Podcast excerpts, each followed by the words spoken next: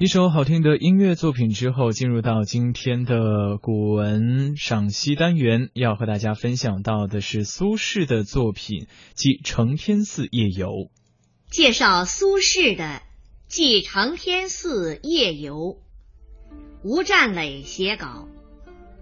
元丰二年，公元一零七九年，著名文学家苏轼。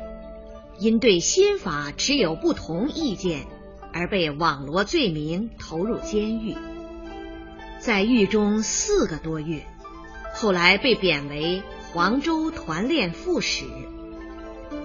黄州就是现在的湖北省黄冈县，团练副使是挂名的地方军事助理官，官衔上还加了“本州安置”字样。不得签署公事，不得擅离安置所。实际上跟流放差不多。《记承天寺夜游》是苏轼在被贬斥于黄州的困苦境遇中写的。这篇仅有八十多字的短文，写一个月光皎洁的夜晚，作者无法睡眠。到承天寺去找好友张怀民，两个人一同在月光如水的庭院中漫步。作者以诗一样的笔触描绘了月色之美，创造了一个清冷皎洁的意境，同时也流露出遭贬生涯中自我排遣的特殊心情。它好像一首清冷的月光曲，每一个音符都闪耀着银色的寒光，都倾诉着作者皎洁而悲凉的情怀。下面分小段进行分析。元丰六年十月十二日夜，解衣欲睡。月色入户，欣然起行。宋神宗元丰六年，公元一零八三年，是作者被贬谪到黄州的第四年。夏历十月十二日，正当秋末冬初，夜里已很有点寒意了。解衣欲睡，是说寒夜寂寥。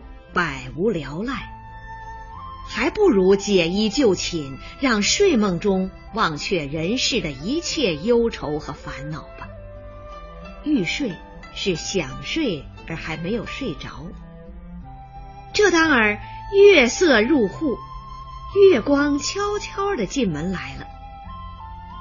入户二字把月光拟人化，写得自然而生动。月光似乎懂得这位迁客的寂寞无聊，主动的来与他作伴，有意的慰藉我们这位失意的诗人。欣然起行，是作者的反应，写出他睡意顿消，披衣而起，见月光如见久违的知心朋友，欣然相迎。一个被朝廷所贬谪的罪人，我们可以想见他这时交游断绝、门庭冷落的境况。只有月光，毫无势力之情，在寂寥的寒夜里依然来拜访他。作者的兴奋和喜悦，都已高度的概括在“欣然起行”这四个字中了。这一句。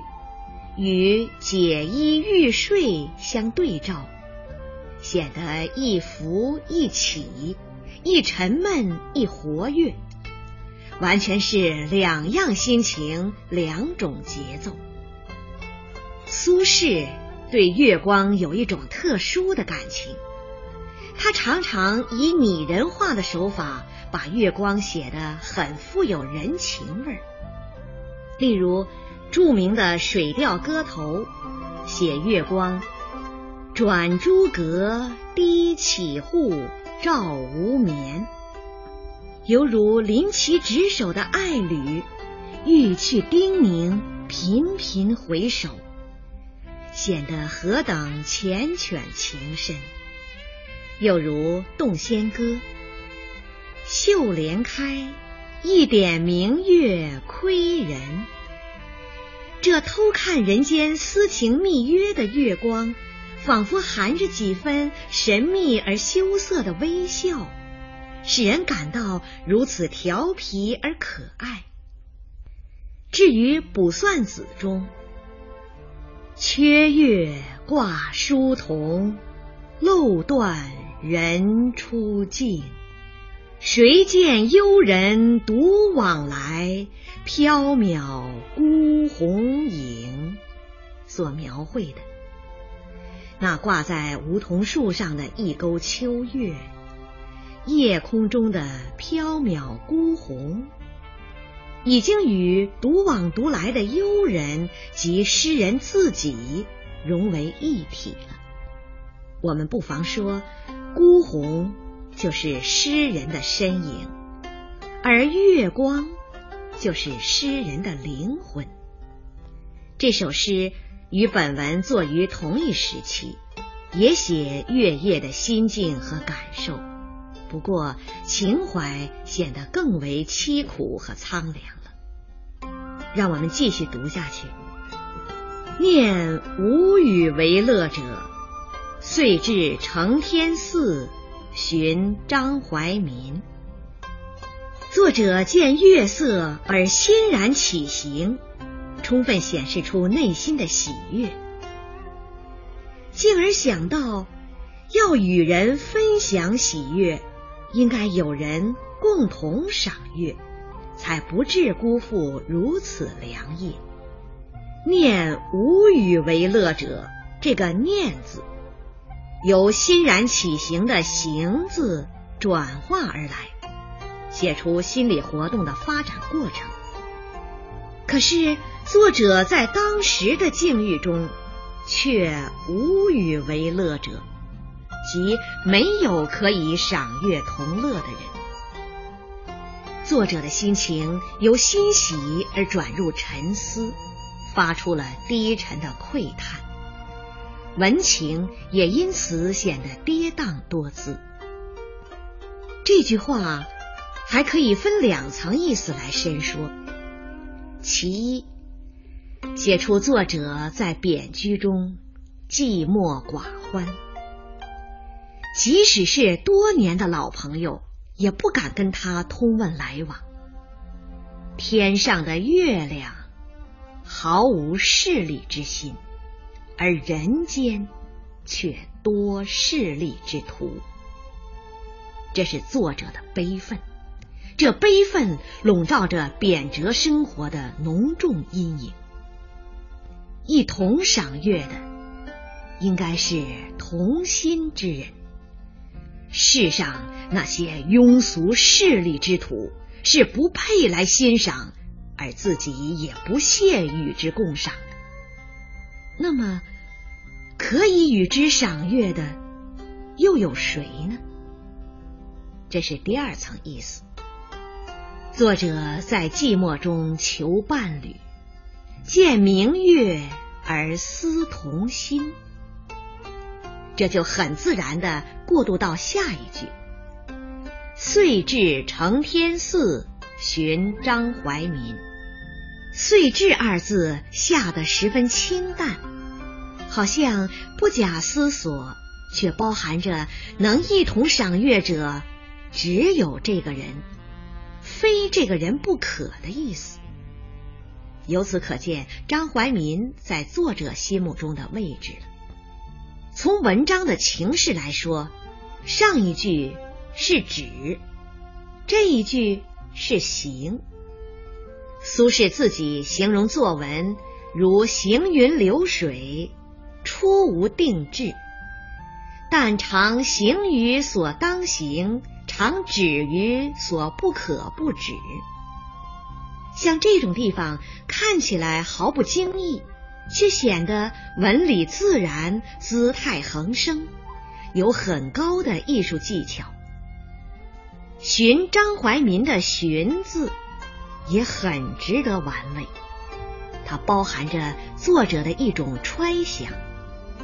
面对如此好天良夜，张怀民一定不会蒙头大睡吧？他八成也在赏月，只是不知他是在庭中玩月呢，还是出门步月呢？故此需要寻他一寻。这是寻的第一层意思。其次，寻与访不同。寻有一种急于找到失物似的迫切感，这就愈贴的写出了作者渴望与知心好友共同赏月的急切心理。那么，作者要寻的这位张怀民是一个何等样的人呢？张怀民名孟德，又叫。握拳，清河，现在河北省清河县人。他于元丰六年贬谪到黄州，出道时寓居在承天寺。承天寺故址在现在湖北黄冈县南。他曾驻停于住所之旁，在那里可以纵览江山的盛盖。苏轼名之为快哉亭，并写了一首水调歌头词赠他。词中有“一点浩然气，千里快哉风”的名句。苏轼的弟弟苏辙也为他写了一篇《黄州快哉亭记》。文章中说，张怀民虽然屈居主簿之类的小官，但他心地坦然。不把牵折放在心上，公务之侠以山水怡情悦性，处逆境而无悲感之容，是一位有过人的自制力和性格倔强的人。这就无怪乎苏轼要引他为同调和知己了。怀民亦未寝，相与步于中庭。意未寝的“意”字，写出这一对朋友情怀相似。对方的未寝，也正是作者意料中的事。他不必具体去写张怀民如何如何，只这一句就足以表达出两人的同心之情了。相与步于中庭，可以跟“无与为乐者”一句对照起来读。前后显得有照应，有变化，文情的跌宕表现了作者心情的舒展，宛如在清冷的琴弦上拨出几个欢快的音符。步于中庭，即漫步在庭院中，这种月光下的漫步，是多么富有诗意啊！它不同于宁静的凭栏跳跃，也不同于狂放的饮酒赏月，而是静中有动，把恬静的心境和诗意的感受化为从容的步履。他们尽可以不发一言，但那和谐的步乐节奏。已足以表达出相互默契的心声了。苏轼寓居在黄州东坡时，喜欢在月光下扶杖漫步。他曾把这种漫步点化成一首情趣盎然的小诗：“雨洗东坡月色清，世人行尽野人行。”莫嫌落雀坡头路，自爱铿然夜障声。诗人在漫步中领略月光的美好，在漫步中思索人生的哲理。从中我们可以体会到作者鄙弃人生的喧扰，爱在清寂中追求心灵的宁静和纯洁的境界。亭下如积水空明，水中藻荇交横，盖竹柏影也。这是写月光的高度传神之笔。短短三句话，没有写一个月字。却无处不是皎洁的月光。作者用“积水空明”四个字来比喻庭院中月光的清澈透明，用“藻荇交横”四个字来比喻月下美丽的竹柏倒影，可谓勾魂摄魄，精炼的无以复加。以水喻月。本来并不显得新颖。新奇的是，作者不用普通的名誉，而以隐喻先声夺人，造成一种庭院积水的错觉，进而写清澈的水中交错着造性的轻盈，触类生发，把隐喻又推进一层，使人感到扑朔迷离，水月莫辨。正当读者恍惚迷惘的加以体味时，作者却轻轻的点出“盖竹柏影也”，于是恍然大悟，只消一个“影”字，不明写月光，而月光的美好意境已宛然具现。它一方面来自真切的生活体验。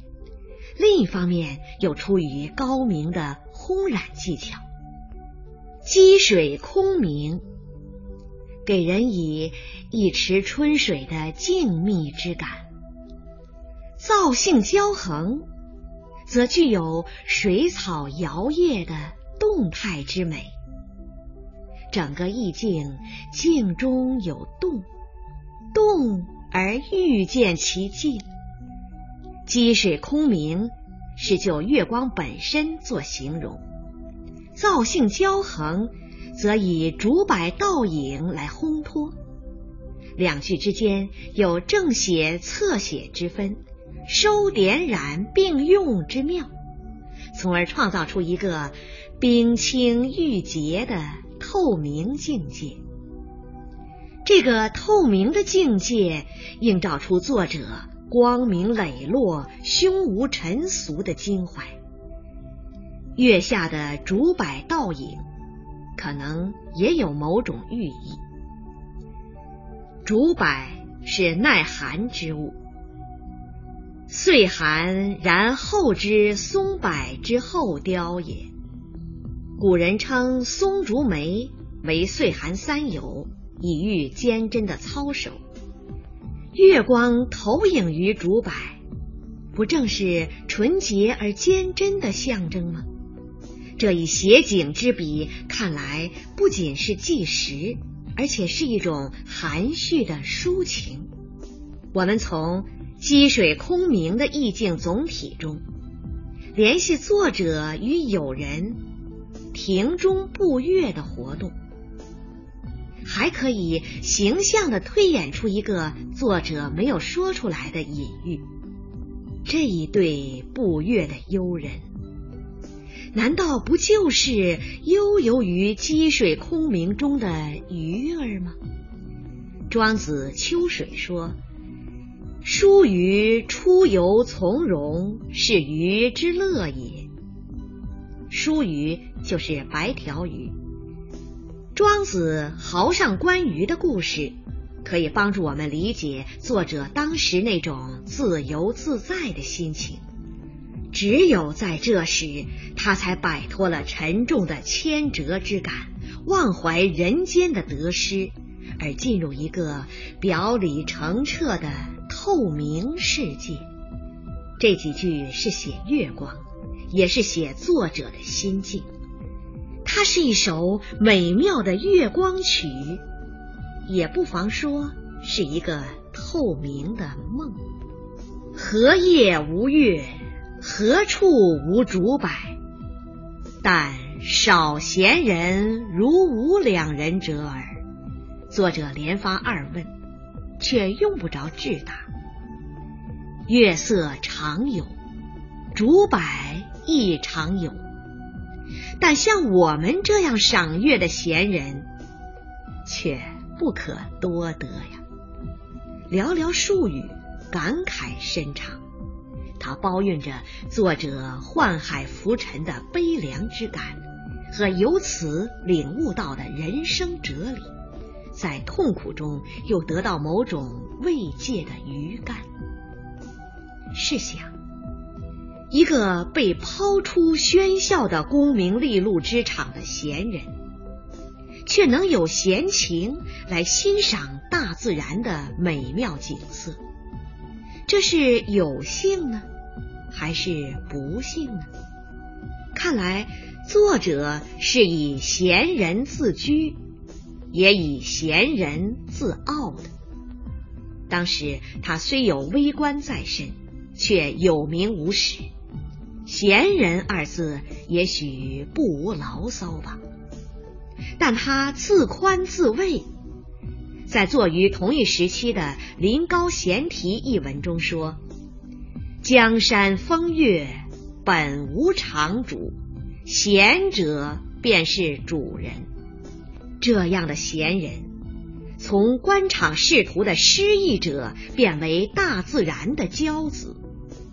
他投身于自然的怀抱，在大自然的抚慰中治愈政治斗争的创伤。从大自然的神奇秀美中获得精神的复苏和心境的安宁。他发现自然美，吟咏自然美，同时也在发现自己，吟咏自己。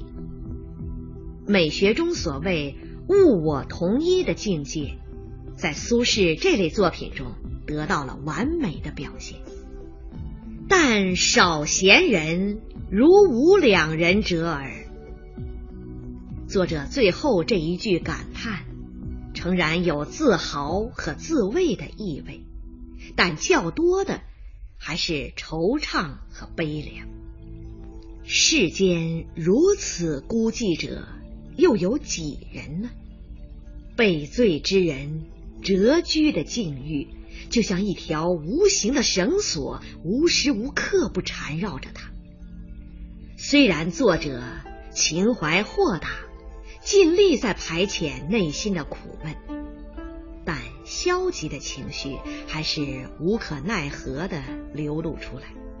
时代和阶级的局限，以及佛老思想的影响，使他只能奏出这样清冷而悲凉的月光曲。这是我们可以理解的。苏轼这类抒情小品，在浓郁的诗情画意中渗透着发人深思的人生哲理。他写来朴素自然、情理交融、行文之际，如万户泉源不择地而出。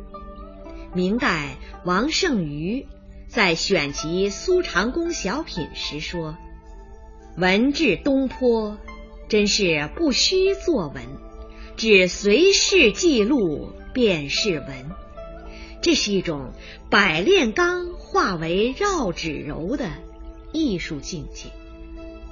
它兼有魏晋文风的通脱和六朝小品的隽永，而又自出面目，代表了宋代小品文的最高成就。明代公安派的袁氏兄弟。对苏轼十分倾倒。